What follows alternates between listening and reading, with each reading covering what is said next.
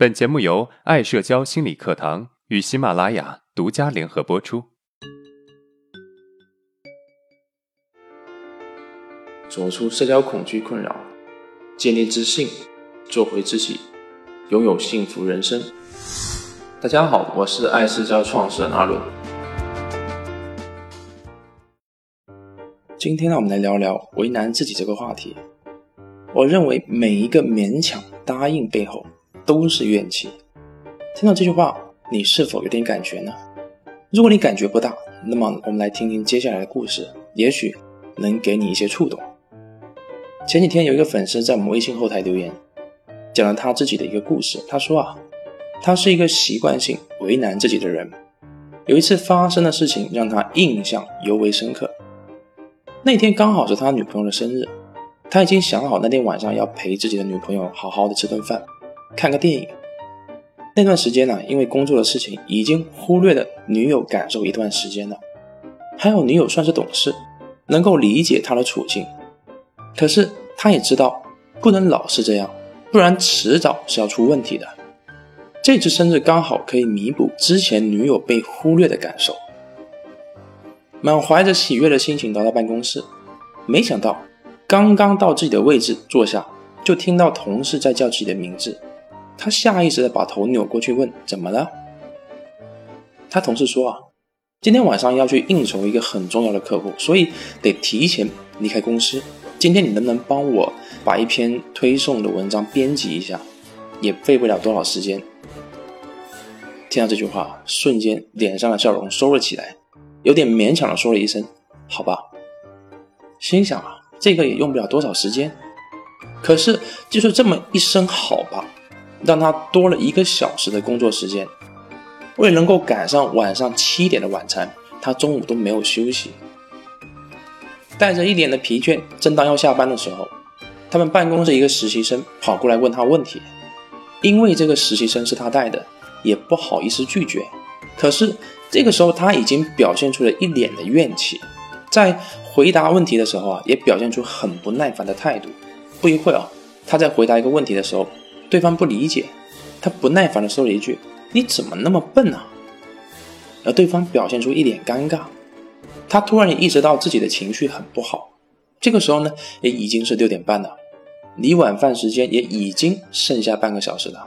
可以说啊，那个时候赶去吃饭已经来不及了。他终于忍不住说了一声：“我得走了。”有人在等我。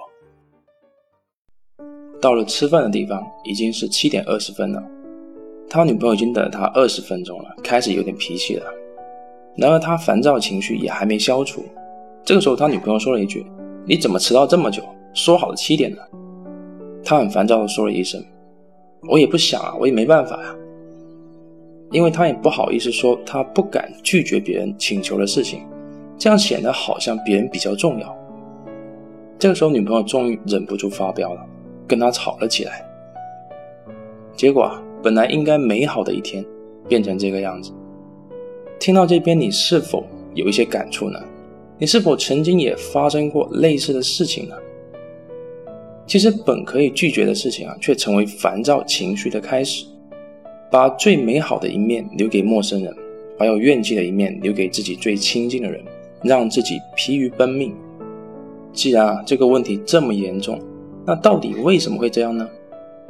其实啊，勉强答应别人，换一个说法就是，为了不跟别人起冲突而为难自己。也就是说，这种类型的人是惧怕冲突的，冲突会让他感到害怕，所以为了避免冲突，他们选择为难自己。但是殊不知，为难自己会让自己产生内心的冲突。内心的冲突则会无意识地表现出来，最直观的情绪表现就是产生怨气，而这个怨气呢，会让他无意识地得罪更多的人，造成更加不可收拾的局面，就好像我上面讲的故事一样。上面的分析我们可以知道啊，核心的问题在于我们害怕与人起冲突。那么，为什么我们害怕与人起冲突呢？害怕与人起冲突，其实啊，是因为与人起冲突的时候，会唤起早年与父母冲突时那种无力感。在小的时候，当我们要表达自己情绪的时候，我们接收到的不是父母的包容和接纳，而是父母更加强力的打压。为了讨好父母，我们选择压抑自己的情绪，久而久之，导致我们不敢在父母面前表达自己真实的想法。而这种与父母相处的模式，则会被我们带到其他的人际关系中。我们可以举个例子来说明小时候形成的认知对于长大后的自己影响有多大。小的时候，在家门口有人喊着。麦芽糖，好吃的麦芽糖，我很想吃，但是我妈不想让我吃，她就说这是别人鼻涕做成的，很恶心。长大后我知道麦芽糖就是麦芽糖，不是什么鼻涕，但是还是不敢吃，总觉得有点怪怪的。这是因为啊，麦芽糖唤醒了我小时候想吃不敢吃的感觉。可见啊，小时候形成的认知对于我们影响很大。所以，我们害怕冲突，也是因为冲突的时候唤起了早年跟父母冲突时不被接纳的感受。所以，我们能够知道，为什么上面故事的主人公在同事要求他帮忙的时候，他不敢拒绝；实习生在下班的时候请教他问题，他勉强自己去接受。这些啊，都是因为害怕起冲突，但是结果却为难了自己。那么，既然我们知道了问题的根源，我们应该怎么解决问题呢？我们有三个小建议。第一，换一个思维看问题，不要把表达自己的难处看作是一种冲突，因为你是一个独立的个体，你有自己的事情，我们只是把自己当下的处境表达出来，让别人理解而已。在你这边找不到帮助，大不了去其他地方找其他人帮助。但是对于你，却减少了不少的麻烦。第二，适当的冲突是为了不产生更大的冲突。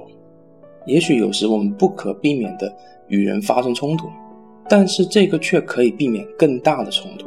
比如，我们经常发生这样的事情：别人做让我们不舒服的事情，但是呢，我们忍着，直到后面我们爆发了，导致关系的破裂。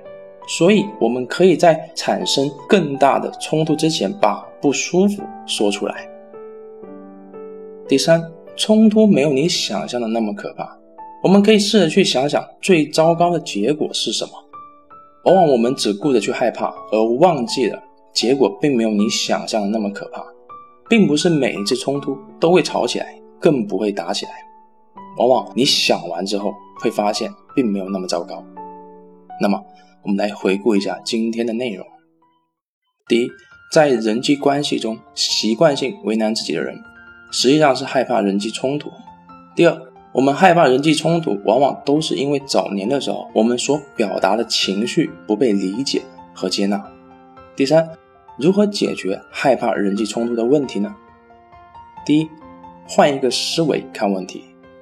第二，适当的冲突啊，是为了避免更大的冲突。第三，冲突并没有你想象中那么可怕。如果今天的内容对你有帮助，那么欢迎订阅我们的专辑，也可以分享给有需要的朋友。好，今天的内容就到这了。如果你有任何的疑问和想法，欢迎在音频的下面评论互动，我会挑选有代表性的问题进行回答。